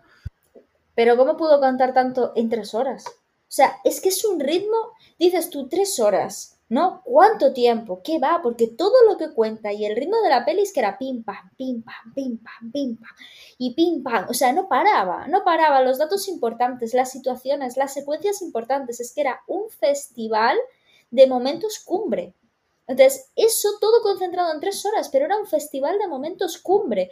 Me recordó un poco la manera esa de, de, de narrar así pim pam, pim pam a la tercera de Batman que la tercera de Batman es como que se concentra muchas cosas en solo una película.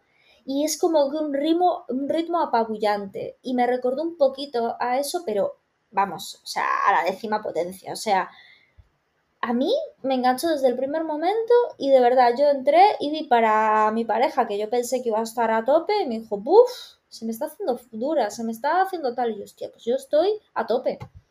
Entonces, Yo voy a hacer un apunte y es todo lo que las pajas mentales que se hace la gente, como, bueno, la que, se, la que le gusta repartir carnes de cine, además tiene que repartir carnes de listos para decir que para ver Oppenheimer tienes que, sabes, como que haber empollado algo.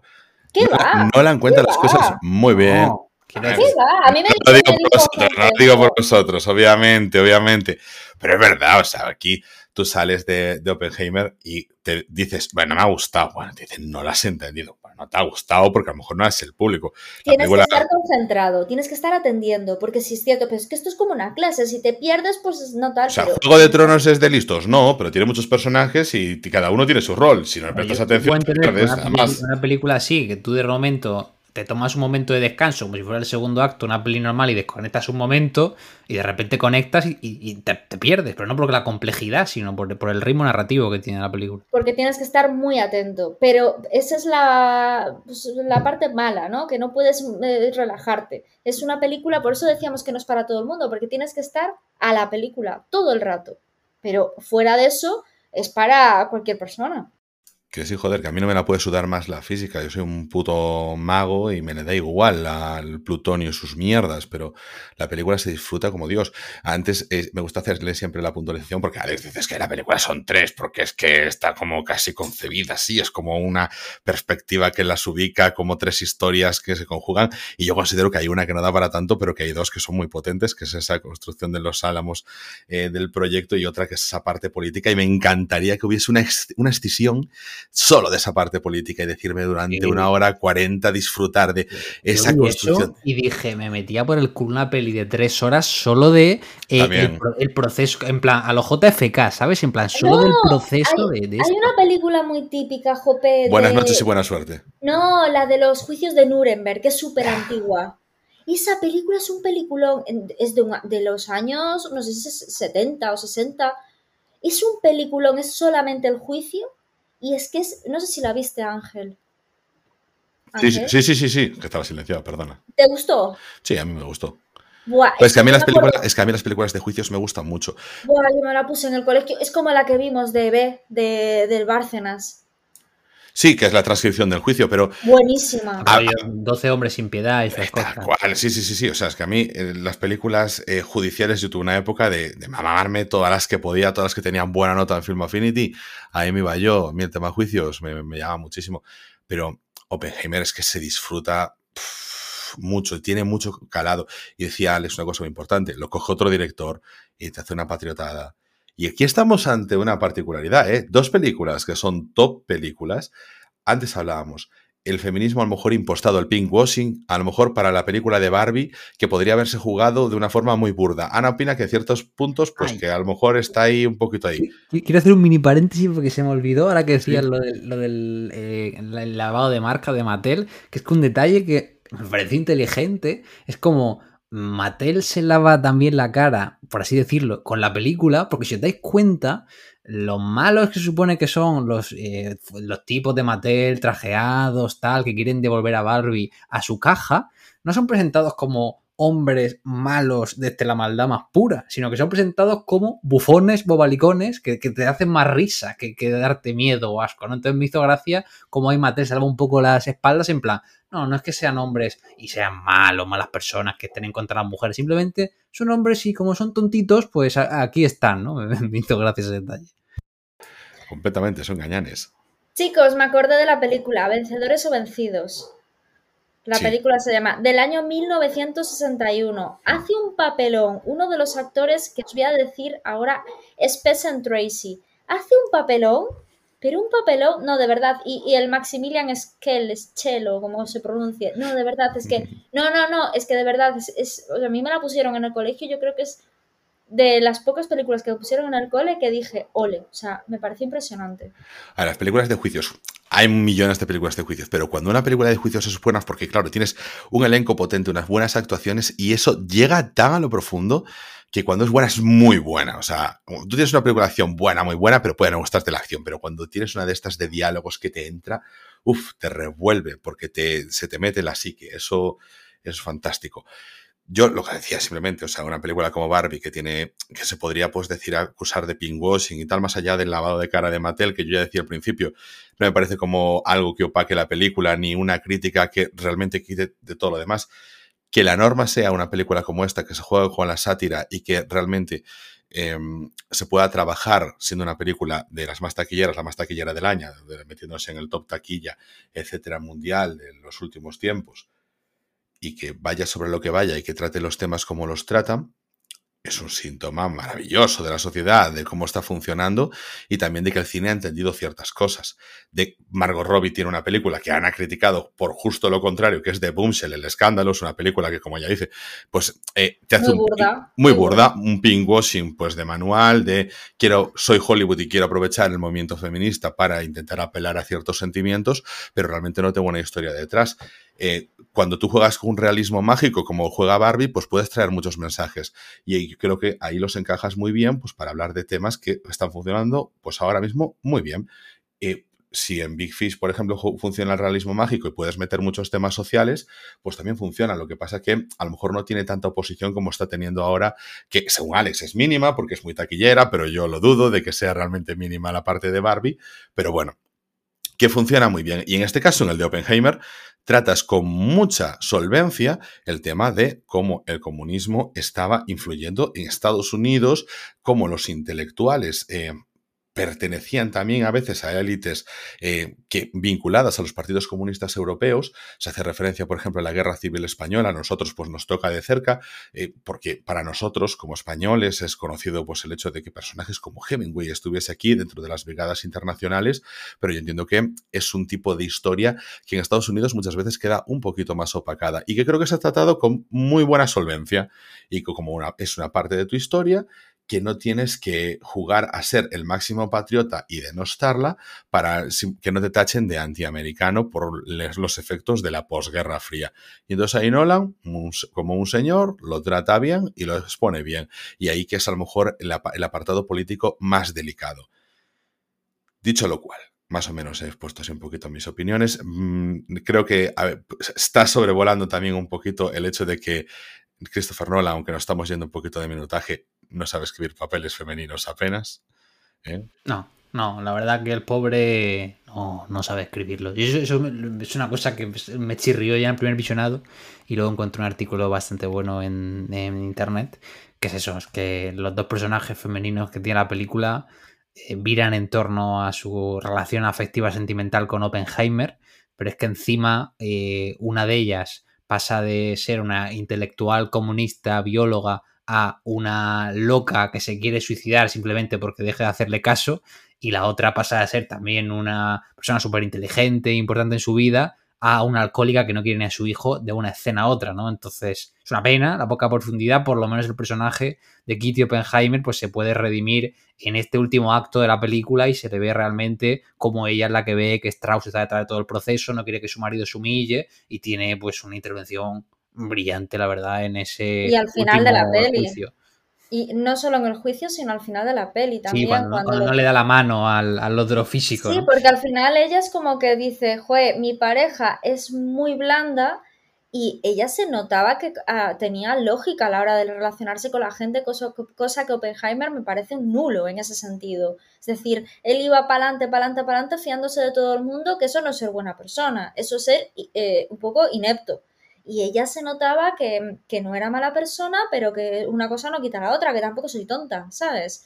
Y eso sí que me, gustó, que tampoco se les puede pedir todo, no se les puede pedir. Es que no el personaje masculino lo hace bien, pero el femenino no, no vale. Pero, es que, pero Ana, si tienes, si, tienes, 27 personajes femeninos que hasta el que tiene dos líneas tiene algo distintivo, lo que hacen con Florence Pugh, es un despropósito. Literalmente solo la saca para enseñarla en tetas. O sea, dice dice que cuando le propuso el papel, eh, le pidió perdón de antemano. O sea, eh, no sé si lo habéis leído. Pero, ¿cuál es el motivo de pedir perdón en lugar de hacer las cosas bien? Cogió y le dijo, eh, mira, tengo este papel para ti. A ver, es una adaptación de una novela, esta, este, esta película. Es una adaptación de una novela. Me imagino que los personajes vienen de la novela y se, se describirían así. El caso es que cogió y de antemano le propuso el papel y le pidió perdón. Le dijo, mira, vas a salir poquísimo. Pero es que tu cara me, encaja perfectamente con el personaje de, del amante de. A Christopher Nolan le encaja también Marion Cotillard simplemente para que no haga nada en Inception y para que no haga nada en Dark Knight Rises. Porque Christopher pues, Nolan tiene. Le contestó, la Pug le contestó. Parece que estoy hablando de un muñeco. De, un perro carlino, ¿quieres decir?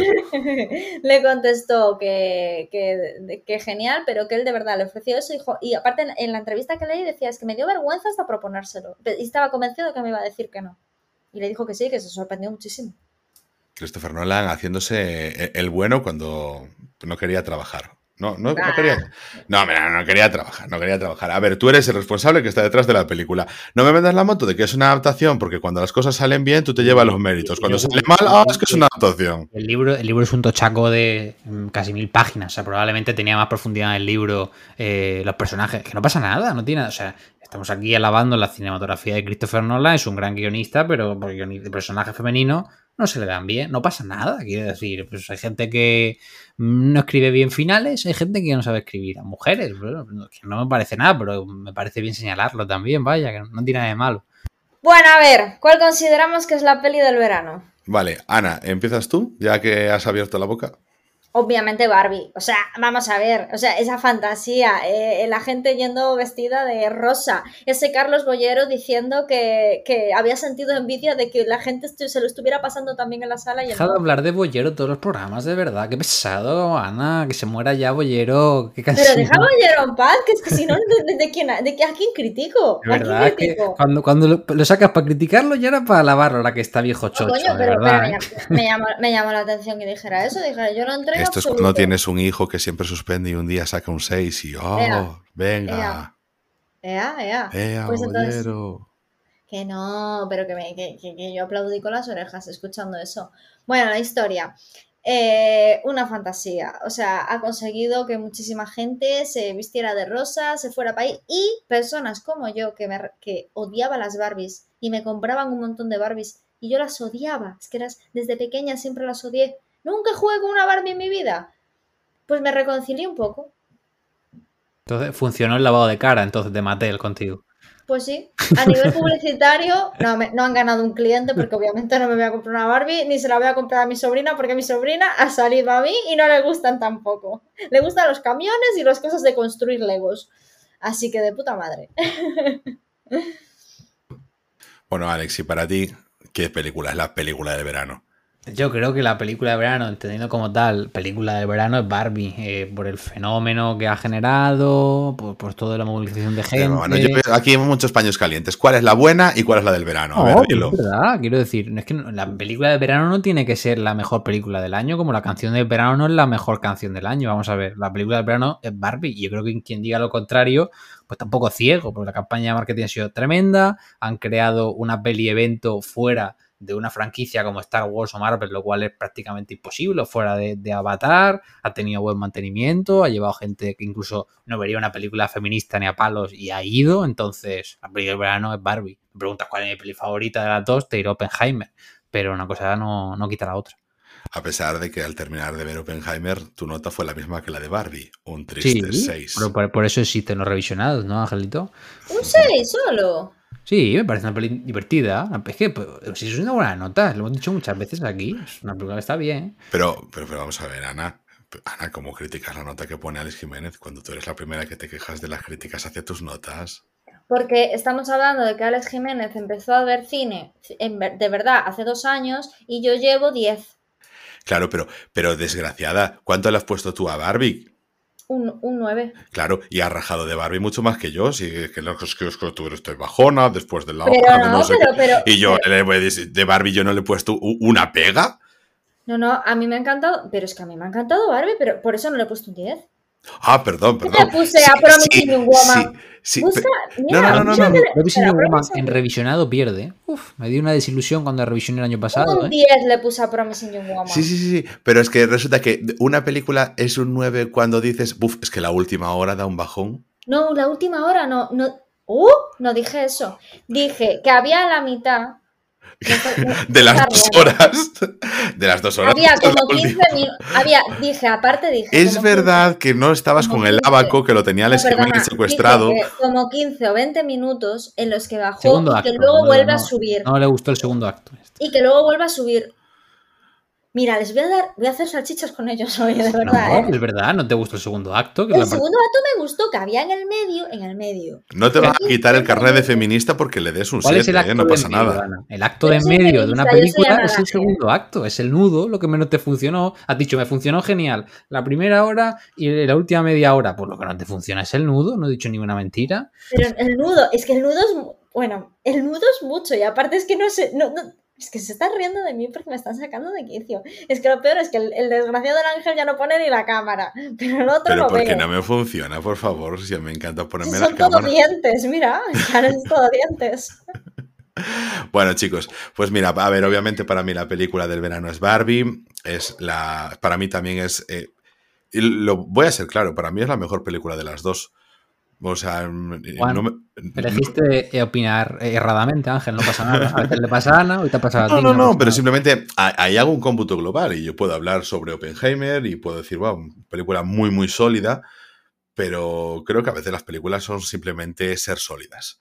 Y para mí Barbie es más, no solo es un contexto o un fenómeno, sino que creo que realmente es mejor película, pues porque lo que pasa es que no se le tiene tanto en cuenta porque juega con ese apartado de comicidad. Y bueno, a veces viene el elitismo de los reparte carnes de cine Porque a decir que se, llevó mejor. 11, se llevó 11 Oscar toda la vez en todas partes. Ángel, de nuevo aquí inventándote relatos de verdad. El año Eso, porque son simplemente unos hipsters que os gusta. Por favor, favor. por favor, mira, no me habléis de eh, toda la vez en todas partes. Es que eso sois terribles vosotros. A ver si de verdad os extinguís como los hippies. Bueno, chicos, eh, dicho lo cual, ya sentenciado, cada uno ha opinado, erradamente menos yo. Eh, ¿Qué recomendaciones tenéis? ¿Qué estrenos tenéis para estos días? Recordad que este episodio, aunque lo estemos grabando, cuando lo estamos grabando, se va a estrenar el día eh, 13, el miércoles 13. Así que, nada, ¿qué, qué os viene por la mente? De qué, os, ¿Qué habéis visto durante este verano, durante este tiempo? Que digáis, chicos, esto es una recomendación de puta madre. O por favor, no perdáis el tiempo con esto, porque ha sido un bluff y qué cosa os apetece ver ahí de, de estreno. Ana, empezamos por ti, Alex Jiménez, y termino aquí el señorito. Vale, eh, yo voy a aprovechar, de verdad, tenía muchas ganas porque antes de ayer o ayer vi una película que se llama Suro, que fue una película que, que estuvo nominada a los Goya este año y habla, o sea, tenía muchas ganas de ver, pero como que es la típica película que no sé, por la portada, portada como que me daba pereza. Y como Alcarrás también me costó un poco de ver, y esta era una película que también estaba basada en la tierra, costumbrismo, pipi, pipi, pipi, dije uff, qué pereza. De verdad, o sea, la vi, me enganchó desde el primer momento. Tiene unas interpretaciones tremendas. Vicky Luengo está increíble, que si no llega a ser por el papel que hace Laia Costa en Cinco Lobitos, es que de verdad, es que Vicky Luengo está impresionante. Tiene una escena al final que es tremenda de verdad, eh, me encantó la película. O sea, mira que a mí esas pelis me suelen costar bastante, pero es que me enganchó del principio al final. Y luego quería hablar de una peli que se va a estrenar ahora, que yo la verdad en la puñetera vida me, plantearía ir a verla, pero es que me la pusieron de tráiler, eh, el tráiler antes de ver Oppenheimer, que es la... O sea, es lo malo de que a mí no me gusta ver nada los trailers de ir al cine, que muchas veces te ponen una recua de trailers y al final te fastidian bastante. Bueno, pues de verdad, en este caso fue algo positivo porque es una película que jamás me plantearía ir a ver. Es de las creadores de la película, de la película Ted, del oso Ted, que a mí esa película, por ejemplo, no me gustó nada. Pero, de verdad, me descojone. O sea, yo no sé si luego iré a ver la película y sea un truño, pero yo en el tráiler me descojoné. Es de unos perros que hablan. Vida perra se llama la película y se va a estrenar el día, esperad que os digo exactamente el día que se va a estrenar, el 22 de septiembre es decir, dentro de 14, unos 15 días. Así que bueno, estad pendientes porque la verdad es que em, por lo menos lo que es el tráiler, unas risas están aseguradas. Yo como recomendación tendré una peli que vi hace nada. O sea, recomendaría Háblame, que me parece una peli maravillosa, de terror. Qué buena, qué bien me lo pasé. Dos veces la vi en el cine. Este año estoy revisionando bastantes pelis, ¿eh? eh a nivel estrenos. Fui a ver dos veces Oppenheimer, dos veces Háblame. Voy a ver dos veces porque este fin de semana voy a ver de nuevo Asteroid City de Wes Anderson. Y una peli que probablemente vea dos veces de lo que me gustó es la nueva película de tortugas ninja. Yo nunca había sido un fan de las tortugas ninja, la verdad. Tenía muñecos de pequeño, veía alguna cosita en la tele y tal, pero no sé, había escuchado buenas críticas y la verdad que Tortugas Ninja Caos Mutante me pareció maravillosa. 95 minutitos, una animación que no va al realismo tan 3D, sino que va más a una estética puramente de cómic, una banda sonora fetén y un humor que risa éramos como 10 personas en la sala y me estaba riendo a viva voz, yo en plan carcajada, ¿eh? O sea, me estaba descojonando genuinamente y me lo pasé pipa, porque ponen a las tortugas ninjas realmente como adolescentes que están descubriendo el mundo real, eh, que realmente todavía no han utilizado su arte ninjas contra ninguna persona, solo para ir a robar doritos al supermercado del barrio y nada, me lo pasa genial. Me parece una peli de disfrutar y os la recomiendo encarecidamente, que en Estados Unidos funciona muy bien y en taquilla internacional pues tampoco está teniendo tan buen recorrido, así que si queréis pasarlo bien, ahí que os recomiendo. Y de estrenos próximos, pues yo lo que estoy esperando este mes de septiembre es al día 29 que vuelve la saga de Saw, vuelve Jigsaw, vuelve Tobin Bell con Saw parte 10, la verdad, y no va a ser una continuación de la saga, porque obviamente la cerraron ya en Saw 7, sino que van a volver al, periodo entre Saw 1 y 2, cuando el personaje principal de Jigsaw, interpretado por Tobin Bell, pues estaba enfermo terminal dentro de la saga y demás, y van a traerla de nuevo, van a volver personajes antiguos, el trailer está molón, así que como fan de la saga... Van a hacer un Scream, ¿no? ¿Eh? Van a hacer un Scream. No, no, para nada. Digo, volver con personajes antiguos y no, tal. No, no, no. Es, una peli que la cronología está como entre la 1 y la 2. No es que vuelvan a traer a los viejos para una nueva historia. ¿Sabes lo que te quiero decir? Es como. Ah, vale. Porque en la cronología de Shaw, el protagonista, eh, Jigsaw, muere como en la 3. Entonces, como querían volver a hacerlo, pues han tenido que hacer una peli que esté entre la 1 y la 2 para que tenga sentido que esté vivo el, el hombre que ya tiene 80 palos, la verdad. Menos mal que hace enfermo terminal, porque si no, no, no da el pego de un señor de 60 ya. Así que tengo ganas. Yo con que salga un poquito de sangre, un par de trampitas y tal, y suene la música al final, yo satisfecho. Chicos, voy con lo mío. Eh, ya que sois ahí tan buenistas y traéis cosas interesantes para que la gente vea, yo vengo a ahorrarles tiempo, que es mejor que hacer que gasten dinero. Y a ver, este año sinceramente se ha hablado de eso, de que, ah, qué, buenas películas este año. Pues, pues a mí mis películas de este año han sido bastante decepcionantes en su mayoría. Mediocres como bueno, pero el resto decepcionantes. Pero la que más decepción me ha dado, y no sé por qué me ha dado decepción, porque no debería haber esperado nada, pero eh, yo, yo soy partidario de ver trailers, de coger un poquito el tono. A veces el tráiler engaña porque no te la productora, sino una agencia, etcétera, pero puedes captar ciertas cosas, ¿no? En, cómo hablan, en cómo se comunican, y ya te puedes dar una idea de a quién va dirigido. A lo mejor no soy el perfil. Y yo esta vez no vi un tráiler, sino que me guié por lo que me leyeron de un artículo donde me hablaron de de mm, Monzón, de las leyes de la frontera, cine kinky, etc. Y entonces yo fui a ver eh, Mi soledad tiene alas, la película dirigida por Mario Casas. Bueno, eso, eso fue terrible, terrible. Así como yo he defendido mucho el No Matarás de Mario Casas, una película, en mi opinión, bastante sólida y bastante interesante, me gustó muy buena la propuesta, increíble Milena Smith, etc. Aquí Mario Casas se pone detrás de las cámaras dirigiendo a su hermano en una película que ¿Cómo podría definirla? Pues lo haré con palabras de mi querido compañero Alex Jiménez cuando hablaba de cierta promoción de lucha libre que se intentaba vender como una promoción Em, alternativa dentro de lo mainstream, para los que no les gusta de verdad lo alternativo, pero quieren pensar que sí. Como quien quiere escuchar Hardfighter, como quien quiere escuchar punk, pero se pone Pig Noise. Y eso es lo que, lo que para mí fue eh, Mi Soledad tiene alas. Una película que quiere ir de cine kinky y es solo una película para que los cayetanos se sienten que tengan calle, por favor. O sea, solo podría sentir que es una película de barrio alguien que sea un puto principito. Es una película muy decepcionante. O sea, está el punto en el que en la sala. Yo vivo en una ciudad como Vigo, que es una ciudad, no voy a decir que es burguesa, pero pues, oye, pues tiene sus comodidades. Y cuando la gente ya le da la puta risa dentro de una sala de cine, en, en un final, cuando no tiene que dar la risa, ya es que la película ha sido demasiado pastelada para tener que ser una película que bueno, que se vende como una película de barro, ¿no? Y de, y de drama de calle. En fin, terrible es la peor película que he visto este año de las estrenadas este año. Y respecto a estrenos, voy a hacer un, bueno, mm, voy a hacer un poquito de trampas, pero sí que es un estreno para nuestros oyentes de América Latina.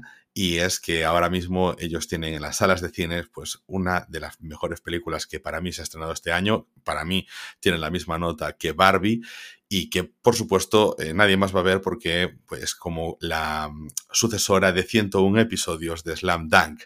Eh, The First Slam Dunk, la película de anime que recoge las aventuras de Hanamichi Sakuragi que pone el arco final a esa serie. Creo que es una película que se puede ver sin ver la serie, pero es una, una obra maestra del cine de animación, es una obra maestra de, su director, del mismo creador del manga, que recoge el testigo que dejó hace más de 20 años con una serie inacabada, con un manga así acabado, pero con una calidad, con un buen hacer, con un, un buen gusto impecable. Yo fui a vérmela yo solito y salí con una tensión, una película que juega entre los flashbacks y la duración de un único partido, prácticamente de los últimos 20 minutos de un partido. Es una película de unas dos horas, pero esos 20 minutos se van narrando segundo a segundo, juega con unos elementos de sonido. Se nota que, que el director es muy fan del baloncesto porque ese sonido de la pelota, ese estrés, ese jadeo, el sentimiento de cansancio que estás tan atrapado. Y a mí una persona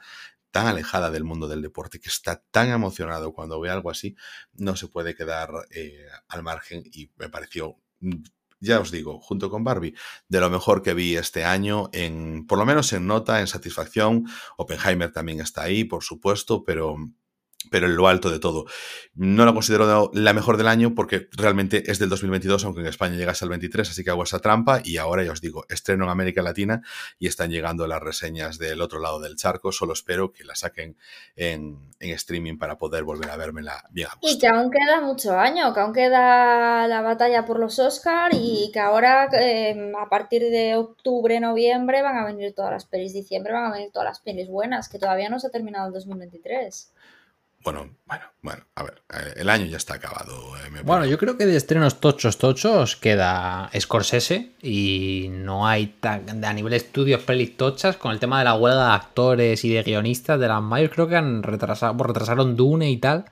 no sé qué quedaba así en plan gordo, gordo. Hombre, normalmente antes de los Oscars cuando ponen Sí, sí, por eso, porque creo que con el tema de la huelga está ahí ahora un poco. ¿Sigue la esta- huelga? Sí, Sí. sigue la huelga, claro. Han re- Dune iba a estrenar en octubre y como no hay actores para promocionar, se ha ido a abril ya del año que viene. Que es ya después de los Oscars si no se retrasan los Oscars. Así es, si no Ya, se retrasan los Oscars. claro. Cillian Murphy, con lo que odia esas cosas, le ha venido genial la huelga para la promoción de Oppenheimer. Pues ahí estamos. Nada, el año se acabó ahora en septiembre. Ya está. Se finí. Ya podemos dar por finiquitado 2023 a nivel de cine. Ya las expectativas están 2024. ¡Buah! Es que Dune, tengo ganas, ¿eh? Tengo ganas. No me importa que se retrase, porque las cosas buenas hacen esperar. Pero ¡buah! Es. es Hablando de esperar, la de. mm, Ay, la del australiano este, Conchol, George Miller. eh, Furiosa. Furiosa. ¿cuál va- ¿Cuándo va a salir? 2024 en principio. Eh, Sí. Yo creo que está- acabaron ya producción, yo creo. O sea que- 2024 va a ser el año. Sí, Aún bueno, no han rodado o han rodado ya. Yo creo que está Sí, rodada sí, ya, sí. Furiosa, la Sí, verdad. que estaba el, el Chris Harwood este que había Chris rodado allí. Eso. Vale. Sí, sí. Ana Taylor Joy es la que va a hacer de Furiosa ahora que. Porque no, no está Charlize Theron, obviamente. por lo, por lo que sea, siendo una precuela, pero sí. Bueno, además, yo creo que. eh, no sé si está de todo rodada, ¿eh? Porque. mm, creo que no está de todo rodada. Es que es. George Miller, o sea, eso puede ser eterno. Sí, sí. Bueno, da igual, chicos. Eh, o esto chapamos. De verdad, muchas gracias por venir, por estar aquí. Ana, a ti, bienvenida de nuevo al que siempre fue eh, tu, tu palacio. Tu palacio. Ay, ay. Donde, donde yo soy el rayo y tú eres el retruécano. Yo No, soy el- perdona, yo soy el rayo, tú eres el retrograno. Pero que, bueno, que en tu ausencia, pues eh, aquí vino alguien que ha sido como Jesucristo, con el pelo largo, y ha venido a provocar, a levantar, a, multiplicar los panes y los peces, a hacer que esto coja forma, ¿no? Eh, cuando el barco se estaba hundiendo, sin ti, por supuesto. O sea, todo el tema es que como no estabas tú, pues, pues alguien tenía que sacarlo al flote, yo solo no podía mantener este timón, y, y vino a traer cosas como El Padrino, ¿eh? O como Novecento. No pasa nada, Alex lo volvemos a meter en la bodega. No pasa nada. No sabemos cómo continuará Rayos, no sabemos cómo vamos a seguir durante esta temporada porque tenemos cambios, ¿no? Y estamos inmersos aún en ellos. Eh, por lo pronto podemos anunciaros eso, que hemos vuelto, que vamos a incorporar pues nuevas facetas a este podcast, nuevas eh, ópticas y que estamos trabajando en poder hacer algo que con el que nos sintamos cómodos, que tengamos una frecuencia eh, agradable para nosotros, que os sea también interesante para vosotros, que podéis, que, que, os dé pie también a que nos comentéis y nos deis ideas para cosas que os apetezcan que reseñemos y de las que hablemos, que podamos seguir hablando sobre los temas de que, que, se debaten en el día a día sobre el mundo del cine, que a veces parece tan, eh, como decía antes, esta época del consumo y fuera de lo que es realmente el producto. Así que muchas gracias por a todos los que habéis llegado hasta aquí a escucharnos después de esta hora y pico de conversación. Alex Jiménez, muchísimas gracias por acompañarnos, de verdad. Podéis el placer ha sido mío, no me enrollaré más, que ya nos hemos enrollado demasiado. Muchísimo, a él podéis encontrarlo en arroba Alex Jiménez BCN, en su cuenta de Twitter, en su cuenta de X, que no, en la de X vídeos y a, la, a Ana Laje la podéis seguir encontrando en su cuenta de Twitter, que es arroba Joslaje, siempre haciendo referencia a su película de referencia, al mismo tiempo también el print de referencia de sus camisetas. Y... Y a mí me podéis encontrar en arroba calmiusdrama. ¿Por qué nos estamos dando los enlaces de rayos? Ya lo sabéis, arroba rayos podcast en Twitter seguirá funcionando. Arroba rayos movies en TikTok, pues también estará ahí, pero intentaremos trabajar en otras redes sociales, trabajar en traeros contenido nuevo, diferente y poder crecer eh, con los tiempos. Entonces, chicos, un placer volver a veros, un placer que vosotros no me veáis a mí y, a todos los demás, un placer que nos estéis escuchando. Nos vemos muy pronto aquí en Rayos y Retrócanos, el podcast.